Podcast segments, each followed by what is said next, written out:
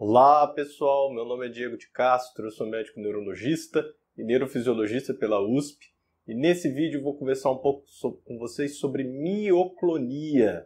Você já ouviu falar sobre esse distúrbio do movimento?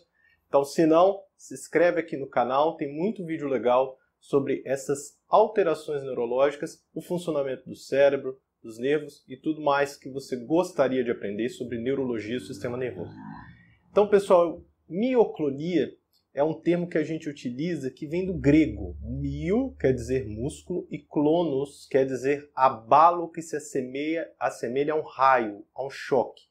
Então é um distúrbio do movimento muito rápido em que existe um abalo muscular, geralmente muito breve e que pode ser repetitivo. Então a mioclonia ela pode ser um evento fisiológico, ou seja, um evento normal, e ela pode ser às vezes indicativo de alguma condição neurológica. Então, primeiro, se você apresenta abalos musculares que são ocasionais ou que às vezes aparecem no início do sono, quando a gente está no início do despertar, aliás, no início do adormecimento, às vezes no despertar também, mas mais no, no início do adormecimento, e quando você está pegando aquele soninho, você apresenta um abalo, isso é a mioclonia fisiológica ou a mioclonia do sono. Não necessariamente esse é um evento indicativo de doença. Você pode observar isso em gatos, cachorros, animais, bebês. Então não precisa você ficar preocupado. Quanto mais cansado você estiver, mais mioclonia você vai ter.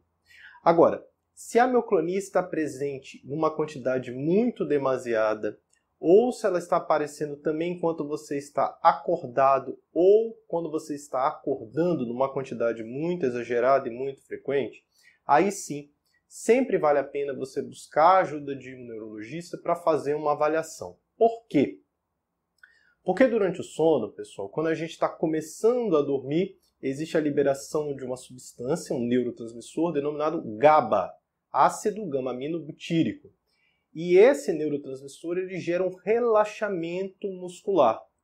Só que o que, que acontece? O relaxamento muscular não é feito todo por igual.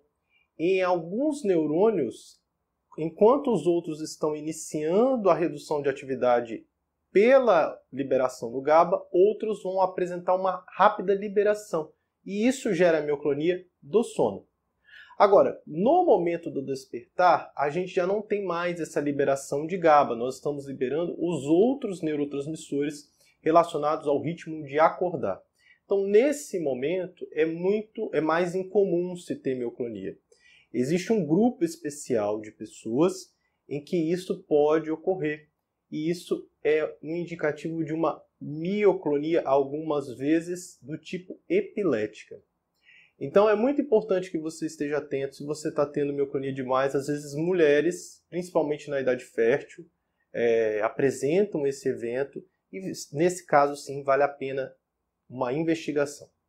Existe um outro grupo, pessoal, de mioclonias que às vezes podem acontecer como uma manifestação de que algo no nosso organismo não anda muito bem. Que tipo de mioclonia é esse? Exemplo, às vezes um paciente idoso que tem alguma doença neurológica de base, tem um Parkinson, tem um Alzheimer, ou teve um AVC, ou está com depressão, ele pode ter uma alteração da função renal, ou ele pode estar tomando muitos remédios. E nesses indivíduos, a alteração da função renal ou os medicamentos podem também induzir mioclonia. E aí como que você vai observar? Você vai pedir o paciente para estender os braços e às vezes você vai observar um evento que parece um tremor, mas é muito irregular e é muito grosseiro. Nesses indivíduos, além da mioclonia, o paciente pode apresentar algum grau de confusão mental ou desorientação. Nesse caso, a mioclonia é um indicativo de que está acontecendo algo no nosso sistema nervoso que é um evento que a gente chama de tóxico metabólico. Ou seja, existe sim uma alteração que está alterando transitoriamente o funcionamento normal do cérebro. E ao corrigir essa alteração, o paciente tende a apresentar uma melhora desse movimento anormal. Também sempre é uma condição neurológica que deve ser avaliada e você deve sim buscar ajuda para esse tipo de distúrbio do movimento. E existem ainda as mioclonias que são indicativos de doenças neurológicas degenerativas. Elas podem ocorrer, por exemplo, em doenças como a doença de Alzheimer na fase avançada, distúrbios do movimento muito raros como a síndrome córtico-basal ou degeneração córtico-basal, tem vídeo aqui no canal. Ela pode ocorrer na doença priônica, uma outra condição neurológica muito, muito rara. E às vezes ela pode ser um evento que a gente chama imunomediado ou autoimune. Existe uma inflamação ocorrendo no organismo e essa inflamação está desencadeando o abalo mioclônico. Então, pessoal, é muito importante a gente saber que existe um grupo de mioclonias que é fisiológica, em especial a mioclonia do sono, e existe um outro grupo de mioclonias que é um grupo muito extenso e que sempre deve orientar uma investigação neurológica.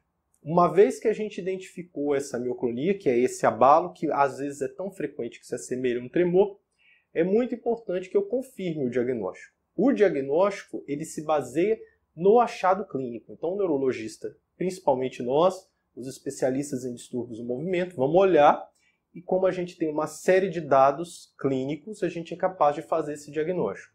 Agora, existem exames complementares que podem nos ajudar. O exame de eletroneuromiografia, eu posso fazer um registro desse movimento involuntário e saber a quantidade de mioclonia que está ocorrendo, a frequência da mioclonia, quais são os músculos mais acometidos por esse distúrbio do movimento. Eu posso fazer um eletroencefalo para saber se a mioclonia está associada a alguma descarga elétrica cerebral do tipo epilética. E é sempre muito importante que o paciente faça uma ressonância para a gente avaliar se tem alguma alteração da estrutura cerebral, indicando alguma doença neurológica degenerativa. E como eu falei para vocês, às vezes, alguns casos, a mioclonia tem uma característica de ser uma alteração do metabolismo, então a gente pede para olhar o sódio, o potássio, o cloro, o magnésio, o cálcio, a tireoide, o fígado, o rim, enfim, todo o funcionamento do nosso organismo que também pode desencadear ou piorar a mioclonia. E como é tratada? Qual é o tratamento? Como é feito o tratamento da mioclonia? Pessoal, isso vai variar então de que grupo e qual é a causa que está levando a mioclonia. Então, se a mioclonia for associado a uma doença neurológica degenerativa e que o distúrbio do movimento está atrapalhando muito o paciente porque a quantidade de abalos é tão alta que ele não está conseguindo fazer nada, a gente pode utilizar algumas medicações. Se a mioclonia for, na verdade, um evento do tipo que apresenta uma descarga epilética, a gente pode utilizar um outro grupo de medicações. No geral, a forma fisiológica da mioclonia, a mioclonia do sono, a gente prefere observar e não utilizar medicamentos, uma vez que ela é um evento que pode ocorrer naturalmente no nosso organismo. Então, em relação a essas mioclonias, a gente basicamente pode utilizar medicamentos como os benzodiazepínicos, entre eles o clonazepam. Nós podemos utilizar medicações como o ácido valproico ou o depacote.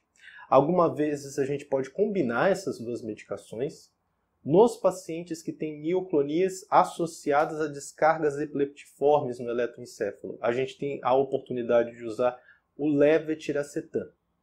Nos Estados Unidos existe uma medicação chamada zosinamida que potencialmente pode ajudar os pacientes com mioclonia e essa medicação deve estar disponível no Brasil em breve. Algumas vezes, se a mioclonia estiver associada às alterações metabólicas, como a alteração renal, a gente corrigindo o funcionamento do rim, existe uma tendência da mioclonia desaparecer.